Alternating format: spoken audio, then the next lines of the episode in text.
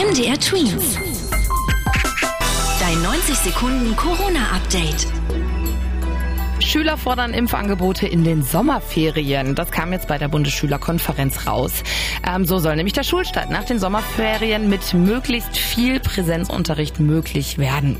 Das heißt aber, dass schon direkt am Anfang der Ferien die ersten Impfangebote gemacht werden müssten, damit im neuen Schuljahr wieder Schule wie früher möglich ist.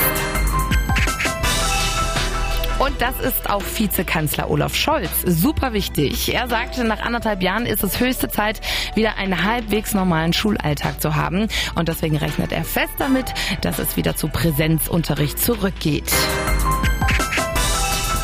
Ja, und währenddessen setzt Englands Premierminister Boris Johnson eher auf Risiko. Er hat, obwohl sich in England die ansteckendere Delta-Variante sehr schnell ausbreitet, das Ende aller Corona-Regeln für England angekündigt. Am 19. Juli, also in nicht mal zwei Wochen, sollen dann Maskenpflicht, Abstandsregeln, geschlossene Clubs und Co. der Vergangenheit angehören.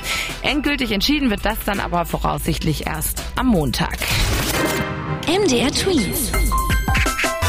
Dein 90 Sekunden Corona-Update.